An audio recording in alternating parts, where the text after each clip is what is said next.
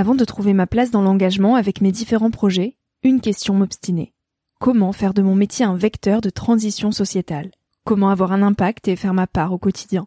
Si vous écoutez Nouvel Oeil, vous vous posez certainement aussi ces questions-là. Et si j'ai choisi la Green Management School pour soutenir mon podcast, c'est parce que ça peut réellement vous aider à vous y retrouver.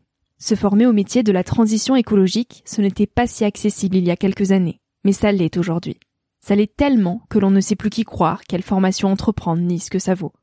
Alors j'ai fait les recherches pour vous, et j'ai trouvé l'école que j'aurais tant aimé faire il y a quelques années, quand j'étais paumée. Des cours approfondis sur le climat, la biodiversité, l'agronomie, la géopolitique, mais aussi sur les modèles économiques vertueux, le tout dispensé par des spécialistes et des personnalités inspirantes. Créer un autre lendemain que celui qui s'annonce, c'est leur mantra, et derrière cette idée, la mission de Green Management School est de former de nouveaux managers capables de transformer les entreprises et les organisations de l'intérieur. Toutes les informations sont en description. Merci à Green Management School de croire en nouvel œil en soutenant cette saison de podcast.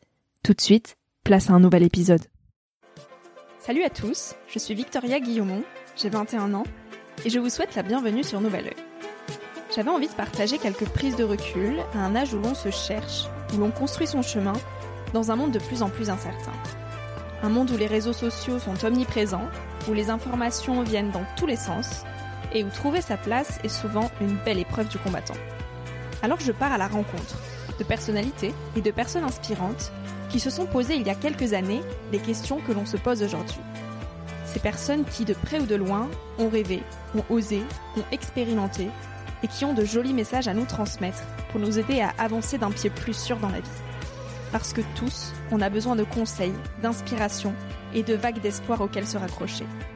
Alors le temps d'une trentaine de minutes, je vous invite à emprunter un nouvel œil pour regarder le monde sous un autre angle.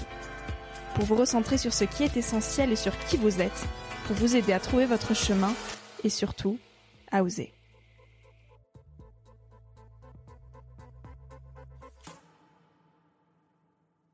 Cette sensation euh, implicite qu'on est incomplet. C'est un peu ce qu'on voit dans les films hollywoodiens, où on va trouver enfin l'âme sœur et on va avoir notre happy end. Et on, trouve différentes manières de combler ce trou, avec la nourriture, avec euh, le téléphone, les réseaux, avec les séries, avec toutes sortes de choses. Une manière de voir ça, c'est de comprendre qu'en fait, on a un manque d'amour de nous-mêmes. Ça veut dire qu'on recherche constamment à l'extérieur quelque chose qui va enfin venir combler ce vide. Après des études brillantes de droit à New York, Jonathan est entré en 2003 dans un cabinet d'avocats d'affaires à Wall Street. Pendant sept ans, il a suivi une vie à l'américaine frénétique, où seule la recherche du succès par le toujours plus dominait. En pensant que le bonheur c'était d'avoir une situation qui fasse dire des A et des O par les gens dans les dîners en ville, il avait accompli son rêve. Ce rêve de pouvoir être admiré et reconnu à 20 ans par une situation haut placée dans les tours new-yorkaises. Ce rêve pour lequel il s'était acharné jour et nuit. Finalement, cette vie dans la folie des grandeurs était pour lui un cauchemar qu'il tentait d'échapper avec les soirées et la drogue. Après un voyage initiatique en Inde qui l'a transformé, Jonathan écrit sur sa quête de sagesse et de bonheur pour sortir quelques mois plus tard son livre Journal intime d'un touriste du bonheur. En 2015, il crée la page Les Antisèches du bonheur sur Facebook, où il partage ses découvertes sur le bonheur, ses réflexions sur la tyrannie du mental et des méditations guidées. Dans cet épisode, on retrace le parcours et l'évolution de Jonathan. On parle de tyrannie du mental, d'addiction, de méditation, de gratitude et de ce fameux bonheur qui guide tous les livres de développement personnel. Et on vous souhaite à tous une très belle écoute. Salut Jonathan, je suis ravie euh, de pouvoir t'interviewer aujourd'hui et merci de m'accueillir chez toi. Je t'en prie. Salut Victoria, c'est une joie. Euh, Jonathan, tu aimes bien te présenter en tant qu'étudiant du bonheur. Mais aujourd'hui, comment toi, tu aimerais te décrire personnellement? Je crois que c'est une des questions les plus dures qu'on me pose. Euh, je sais jamais quelle étiquette vraiment mettre parce que parfois je me vois comme écrivain, euh, entrepreneur, euh, blogueur. mais ouais, l'étiquette étudiant du bonheur, je crois que c'est celle qui euh, qui, qui, qui représente le mieux la vérité parce que c'est ce que je fais. J'étudie la question du bonheur de façon euh, euh, théorique, en lisant des livres, en regardant des conférences, et puis je l'applique ensuite dans mon quotidien et, et je partage mes apprentissages, ce qui fonctionne, ce qui fonctionne pas, et ce qui me semble valoir le coup d'être partagé. Elle ressemblait à quoi ta vie quand tu avais 20 ans? Quand j'avais 20 ans, c'est j'ai commencé la fac à New York. C'était le rêve de ma vie d'aller à la fac de droit aux États-Unis.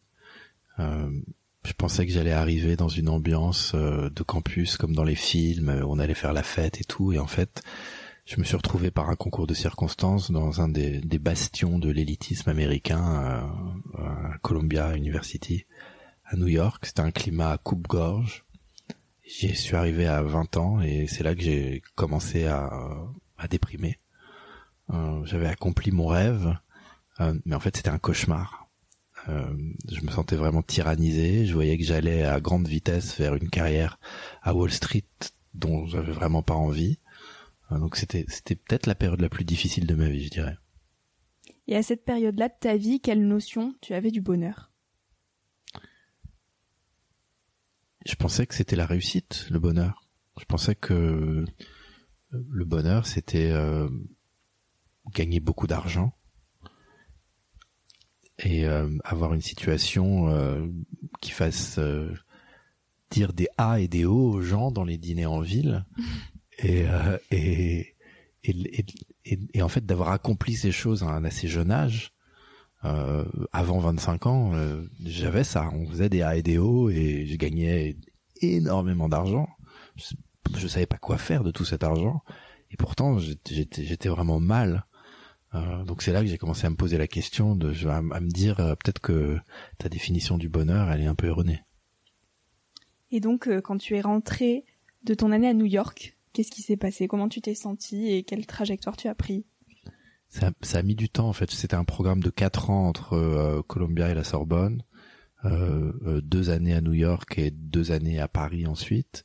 J'ai eu la chance entre euh, les deux années à New York et deux années à Paris de faire le tour du monde, euh, étant euh, en dépression et avec des pensées suicidaires, en rentrant à Paris après la première année à New York, mon père m'a dit tu devrais peut-être prendre un peu de temps. Et c'est là que j'ai eu cette idée de partir voyager et je pouvais me le permettre parce que je gagnais des sous en stage et, et donc ça, l'évolution s'est faite progressivement. Mais pardon, je me suis, ta question c'était?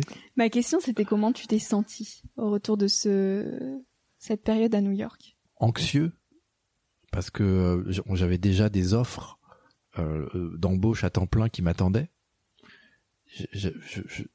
J'avais rien de mieux à faire euh, que de les accepter et quelque j'étais hyper tiraillé entre me dire euh, t'as pas envie de faire ça, mais en même temps je savais pas ce que j'avais envie de faire.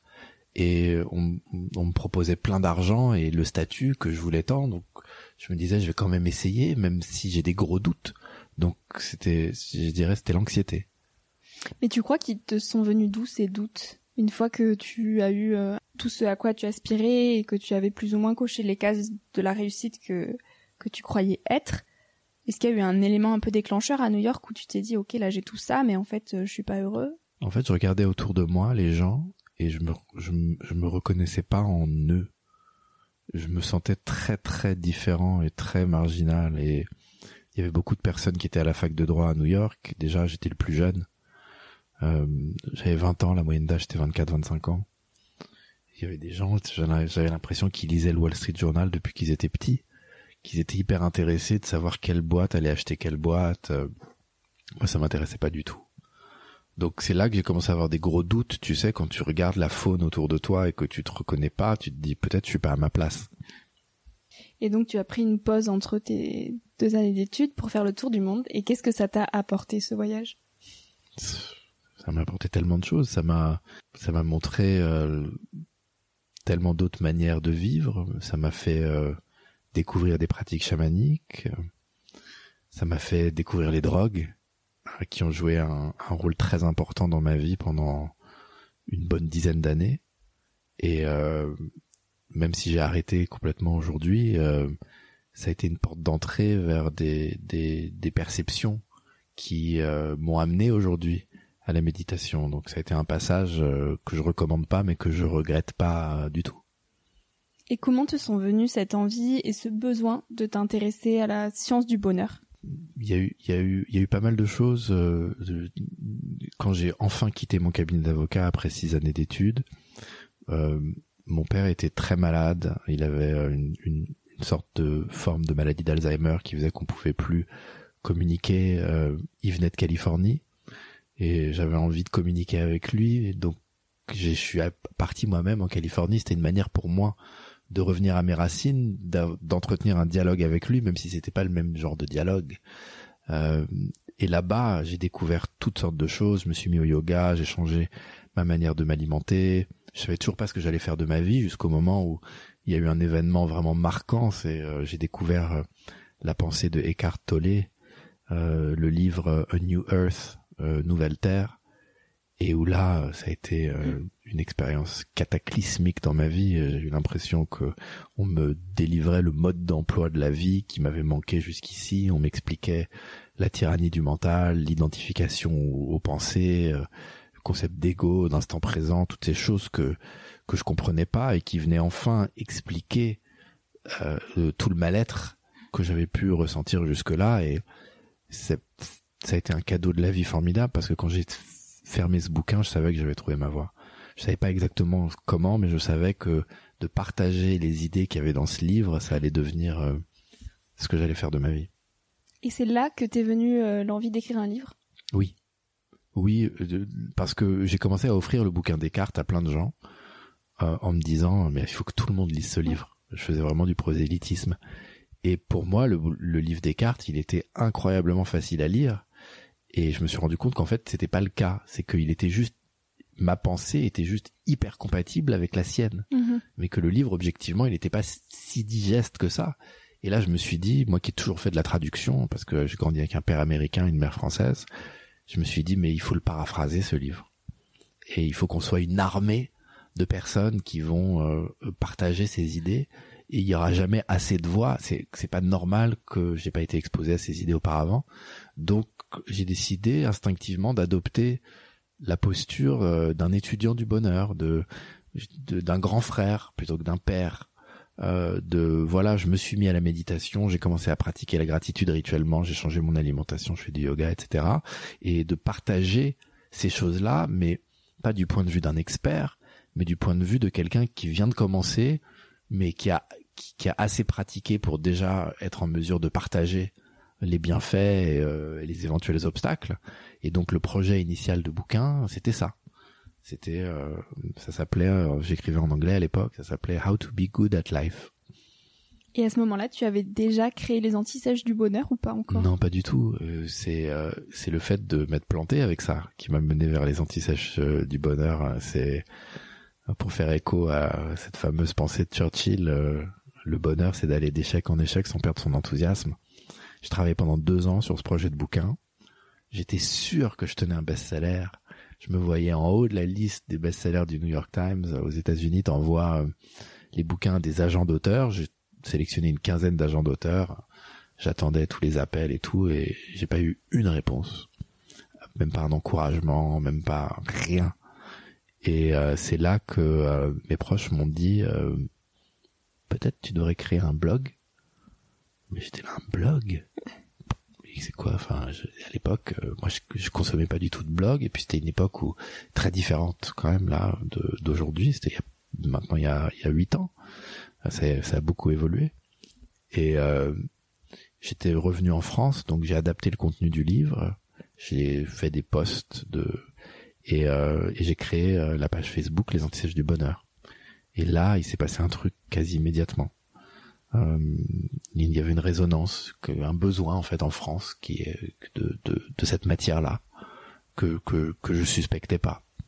Euh, et, euh, et ouais, mais c'est comme ça que c'est comme ça que c'est né. Est-ce que tu peux nous présenter en quelques mots ce que c'est les antisèches du bonheur pour ceux qui connaissent pas encore? Ouais, bien sûr. Le donc à la base, les antisèches du bonheur, c'est cette page Facebook, mais aujourd'hui, c'est vraiment, euh, je dirais, ce qui est au centre des antisèches du bonheur, c'est le constat que on a tous un mental tyrannique qui crée du stress, de l'angoisse, euh, de la peur, des conflits, euh, mais qu'il y a une possibilité de transformer ce mental tyrannique en outil de bonheur.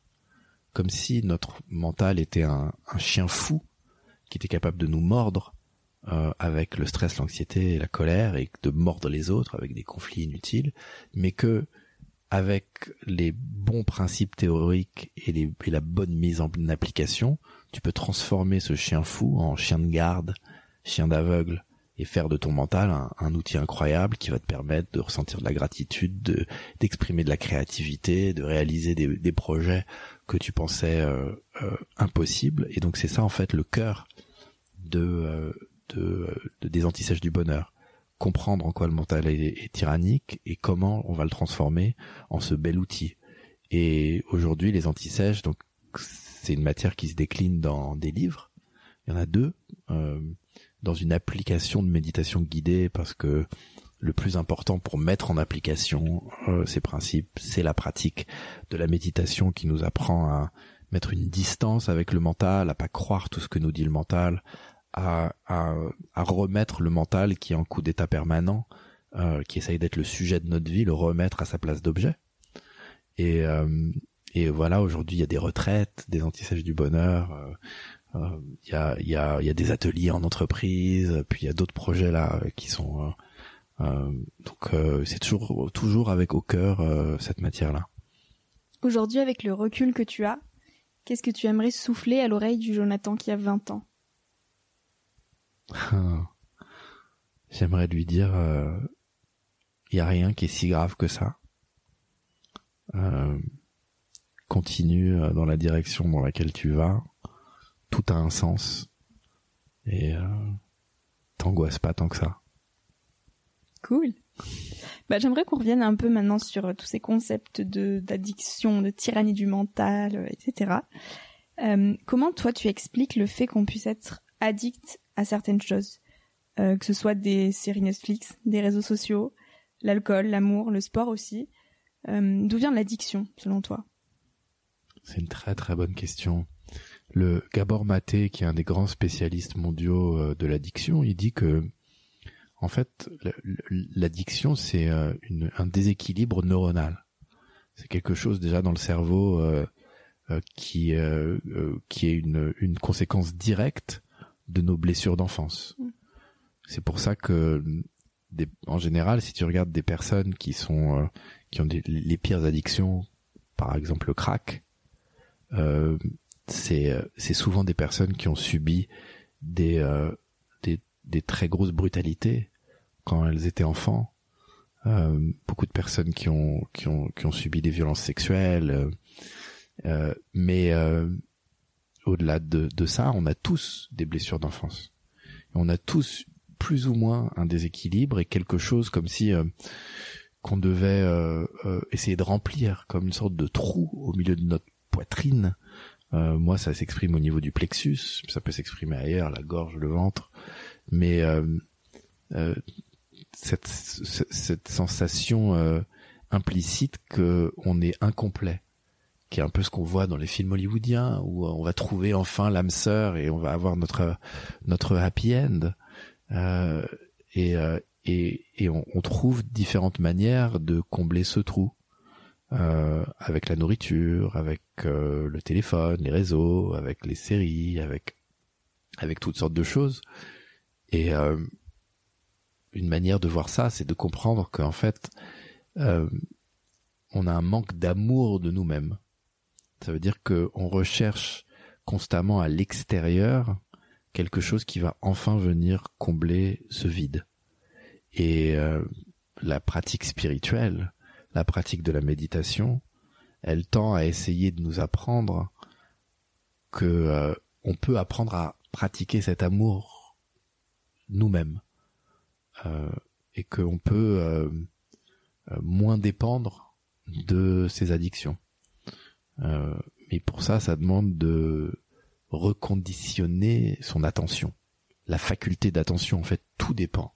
Toute notre expérience de la vie euh, tous nos comportements dépendent de notre faculté d'attention et de où on place notre attention et de la maîtrise qu'on a sur notre faculté d'attention. Comment on apprend à maîtriser cette attention? Avec des exercices. De la même façon que euh, si je veux me muscler, il faut que je lève des poids. Euh, et bah si je veux muscler mon attention, il faut que je lève des poids avec mon attention. Et euh, lever des poids avec son attention, c'est s'entraîner quand le mental capte l'attention avec des pensées du passé et du futur, à ramener son attention à l'instant présent, encore et toujours. C'est ça la pratique de la méditation. C'est trouver une encre dans l'instant présent. Donc ça peut être l'air froid et l'air chaud qui rentre et qui sort des narines. Ça peut être les vagues dans l'océan, ça peut être euh, la flamme d'une bougie ou le, le flamme d'un feu. Euh, c'est ramener son attention euh, à l'ici et maintenant.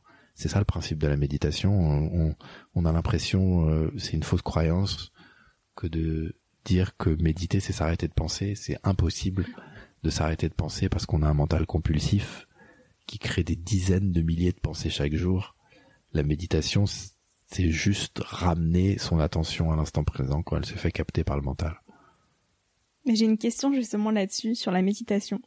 J'aimerais savoir, toi, quels sont tes petits conseils pour méditer? Parce que moi, la première, je commence tout juste à comprendre ce que c'est que la méditation.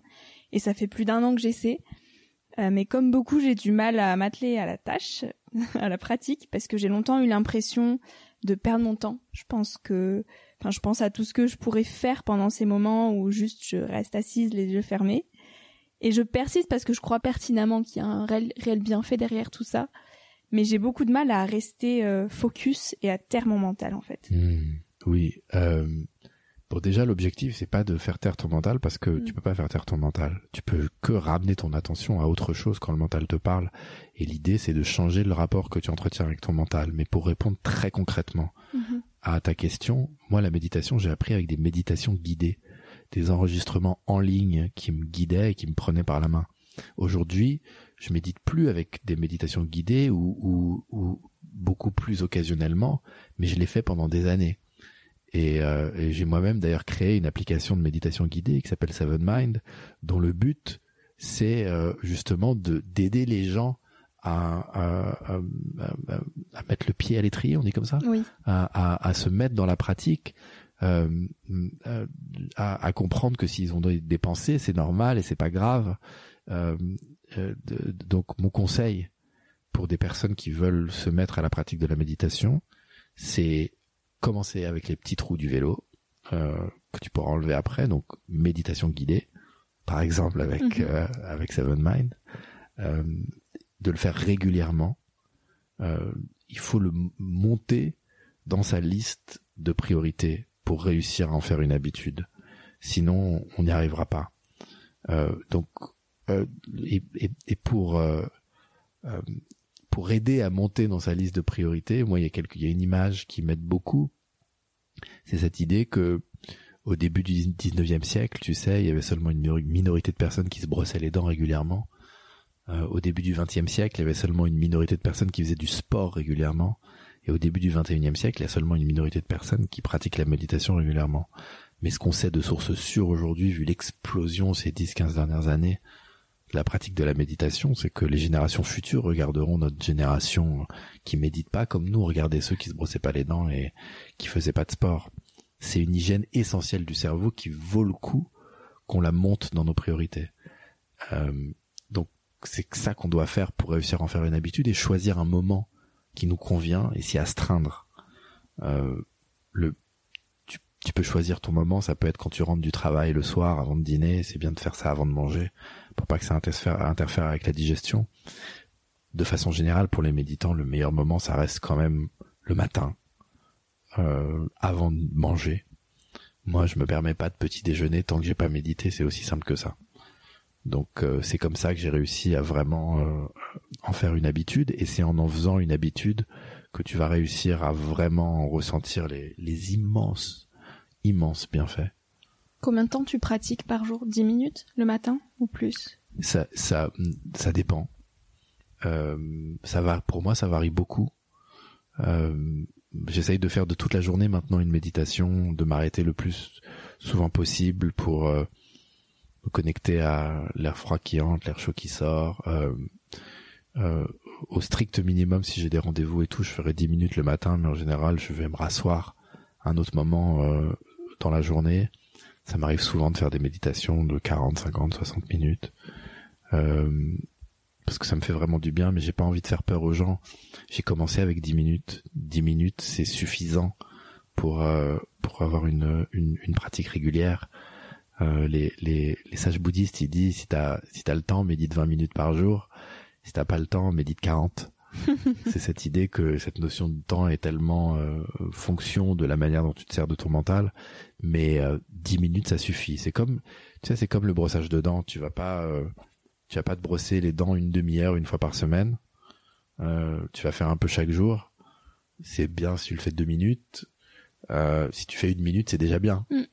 Euh, donc c'est un peu comme ça avec la pratique. Euh, moi, ce que je conseille aux gens, c'est fais 10 minutes de méditation, 10 jours consécutifs. C'est ça qu'il te faut pour ressentir les bienfaits de la pratique. C'est- C'est un investissement de 100 minutes, qui est la durée d'un mauvais film. Combien de mauvais films euh, t'as vu euh, ces dernières semaines? Et, et là, tu peux te rendre compte vraiment euh, de des bienfaits que ça va commencer à avoir. Et puis après, les bienfaits, ils se, euh, euh, ils se révèlent de plus en plus euh, au, fil du temps. Tu parles souvent de ce fameux biais de négativité Hmm. qui veut que parmi les quelques 60 000 pensées qui nous traversent tous les jours, on a naturellement tendance à retenir les choses négatives plutôt que celles positives. Par exemple, si on nous fait neuf compliments et un reproche, on va retenir le reproche. Est-ce que tu peux développer ou expliquer ce, Ouais. ce phénomène? Ouais, ça fait 200 000 ans que euh, l'Homo sapiens existerait.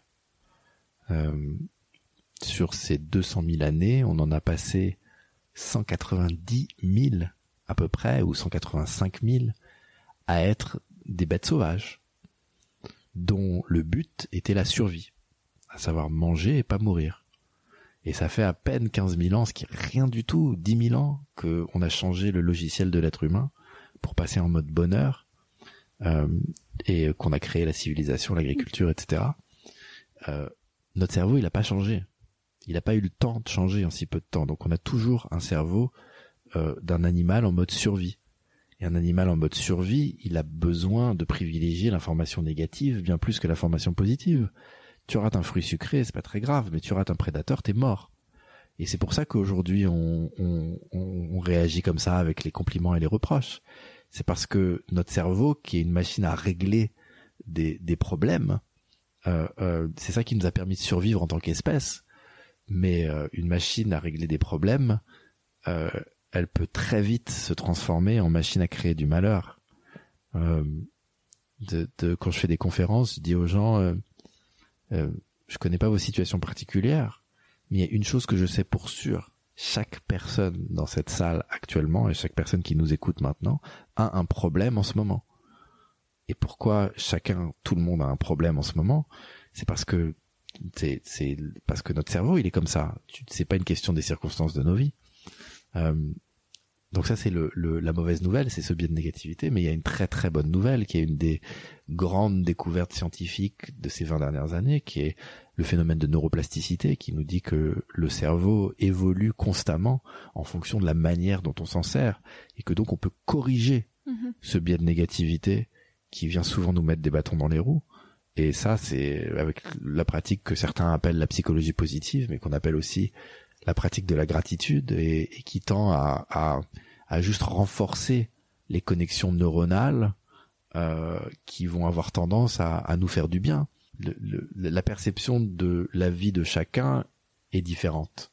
Ma- notre perception de la vie à chacun, c'est une réalité virtuelle subjective qui dépend de nos pensées, qui elles-mêmes dépendent de quels sont les, les, les réseaux neuronaux qui sont plus ou moins forts.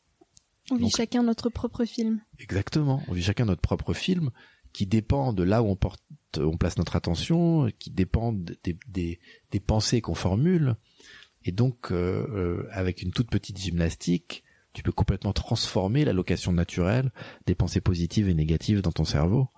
Euh, moi, depuis que je pratique la gratitude euh, euh, rituellement, euh, j'ai beaucoup plus de pensées joyeuses qui me viennent naturellement qu'auparavant. Qu'est-ce que c'est que la gratitude et comment tu la pratiques? Ouais. Euh, la gratitude, c'est se rendre compte que le biais de négativité fait que on est toujours concentré sur ce qui manque. On est toujours concentré sur ce qui va pas. La gratitude, c'est remettre au centre de nos préoccupations les choses qui vont bien. C'est se concentrer sur ces choses. Euh, le cerveau est composé de milliards de neurones. À chaque pensée correspond son propre réseau de neurones. Et à chaque fois que j'active, que j'entretiens une pensée et que j'active euh, le, réseau de neurones, je renforce le réseau de neurones de telle sorte que j'augmente la probabilité qu'il se réactive par lui-même dans le futur. Donc plus je vais me concentrer sur le négatif tel que me pousse mon biais de négativité, plus je vais avoir des pensées négatives. Quand une pensée m'affecte non seulement à l'instant présent, mais elle, elle, envoie en plus un signal à mon cerveau, s'il te plaît, resserre-moi cette pensée dans le futur. Donc l'idée, c'est de se servir de ça, de cette neuroplasticité, en me concentrant sur des choses positives qui peuvent me paraître anodines. Euh, par exemple, le, la délicieuse tasse de thé aux euh, euh framboise passion euh, qu'on vient de boire, dire tiens bah merci pour ça.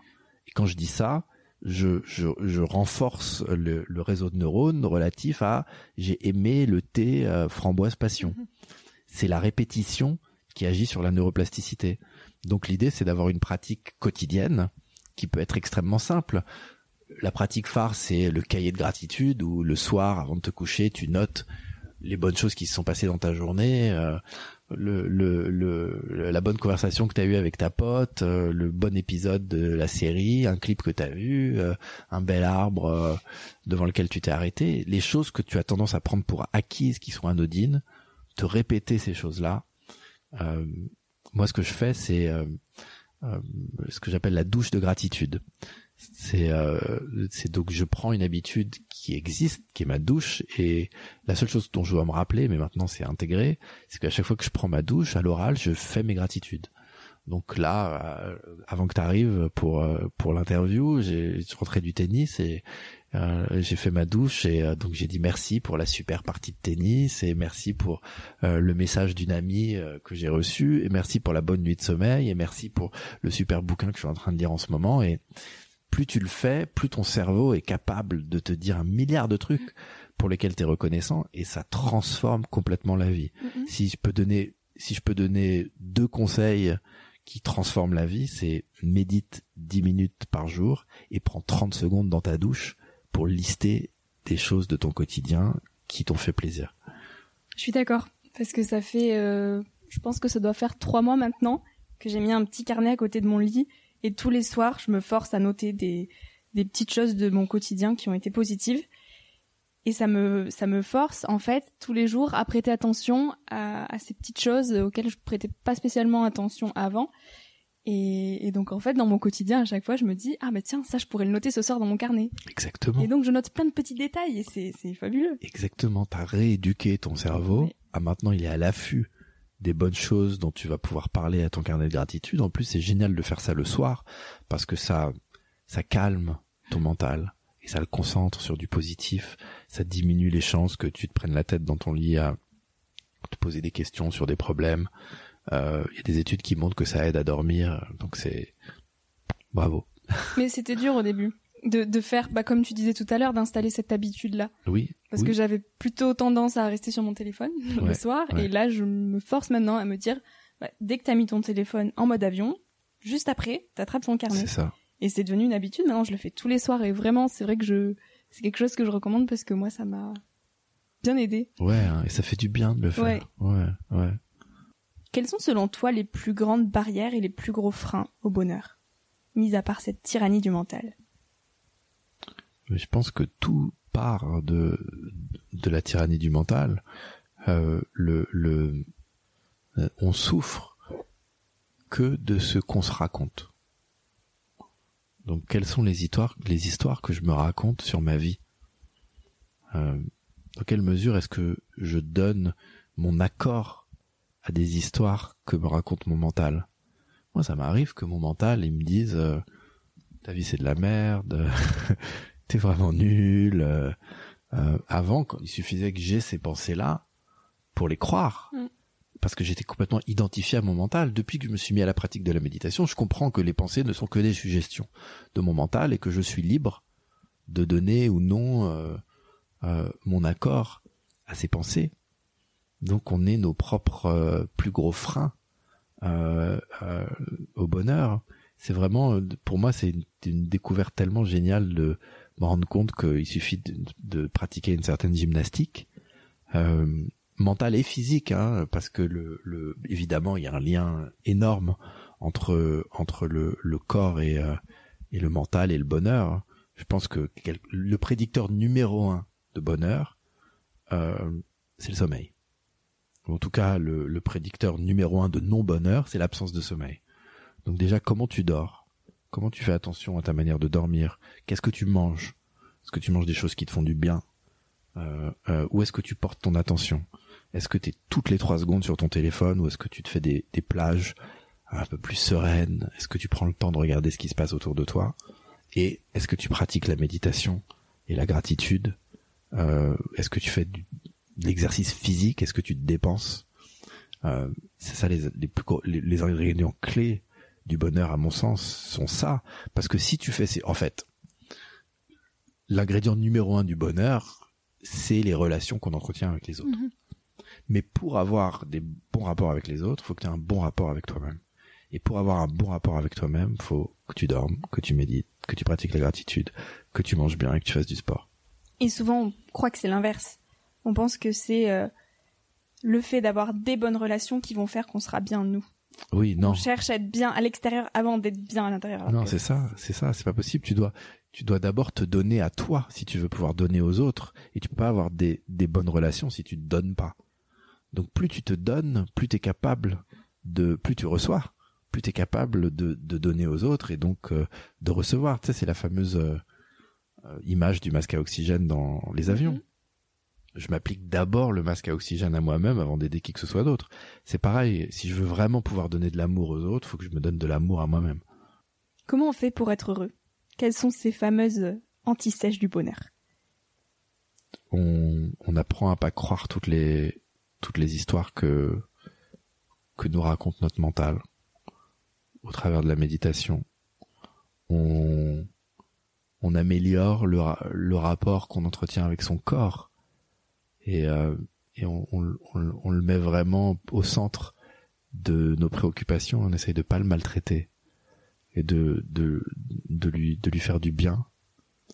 Et euh, et on apprend chaque jour à mieux aimer euh, soi-même et les autres, c'est-à-dire développer de la compassion pour soi-même et pour les autres, pour l'ombre. Euh, une des grandes découvertes pour moi de ces dernières années, c'est qu'il n'y a pas des gentils, des méchants, des cons, des intelligents. On a tous de l'ombre on a tous soit de l'égoïsme, du narcissisme, du matérialisme, de, de ces choses et on passe notre vie à faire semblant de pas avoir ces choses et à pointer les autres du doigt, surtout les personnes qui sont pas là. Je crois que des, un des concepts qui m'a le plus aidé, euh, et je crois que ça vient de Eric Fromm dans L'Art d'aimer, c'est un, bouquin qui est, qui est magnifique, euh, et lui il parle de passer du jugement à la compréhension. Tu juges constamment les gens, lui il est méchant, lui il est égoïste, lui il est pas respectueux et tout. Mais est-ce que tu peux suspendre ce jugement, cette pensée qui te vient, et au lieu de juger, c'est de comprendre qu'est-ce qui fait que cette personne elle, se comporte comme ça? Qu'est-ce qu'il y a comme souffrance chez cette personne qui fait qu'elle se comporte comme ça? Et à partir du moment où, tu arrives à ouvrir ton cœur de cette manière-là et à plus avoir des ennemis et, à, et à développer plus la compassion, je crois que tu es vraiment sur la voie. C'est quoi la vie pour toi? C'est apprendre à aimer. C'est apprendre à, c'est apprendre chaque jour à, mieux s'aimer soi et à, mieux aimer les autres et à, contribuer positivement euh, à son environnement. Euh, ouais. Génial. Petite question de la fin, la fameuse. Quel conseil tu voudrais donner aux jeunes qui cherchent leur chemin aujourd'hui? Le premier truc qui me vient, c'est, mais je suis biaisé, mais c'est la méditation fais de la méditation une habitude, ça va transformer ta vie. Il y a tellement de choses qui découlent de ça. Pour moi, j'ai vu le fait de pratiquer la méditation, ça, c'est ce qui m'a permis de changer mon rapport à mon corps, de changer mon rapport aux conflits interpersonnels, de changer mon rapport à des habitudes. C'était le, premier truc qui, qui, qui, qui m'a, permis de complètement transformer ma vie aujourd'hui, de, de pouvoir créer, de pouvoir imaginer euh, des choses qui me semblaient invraisemblables euh, auparavant. Donc moi, avec ma, avec mon, ma casquette d'auteur de bouquins sur la méditation et de d'application de, méditation, etc. C'est vraiment ça euh, chose dans lequel je crois. Méditer. Merci beaucoup, Jonathan. je t'en prie, merci à toi, Merci à toi d'avoir écouté l'épisode jusqu'ici. J'espère qu'il t'a inspiré, rassuré, questionné ou fait rêver d'une manière ou d'une autre. Pour suivre les aventures du podcast, je t'invite à t'abonner pour être informé dès qu'un nouvel épisode sort. Tu peux aussi me retrouver sur Instagram avec le nom du podcast. N'hésite pas à m'écrire si tu veux me faire part de tes retours, de tes impressions et de tes conseils. J'y répondrai avec grand plaisir. Aussi, si tu as aimé l'épisode et que tu souhaites m'encourager dans l'aventure, tu peux me mettre une petite note et un commentaire sur Apple Podcast. C'est un peu le truc chiant qu'on se dit qu'on ira faire plus tard, mais ça prend vraiment deux minutes et ça m'aide beaucoup beaucoup. Je te dis à très bientôt pour un tout nouvel épisode. En attendant, savoure la vie comme il se doit et fais des choses folles.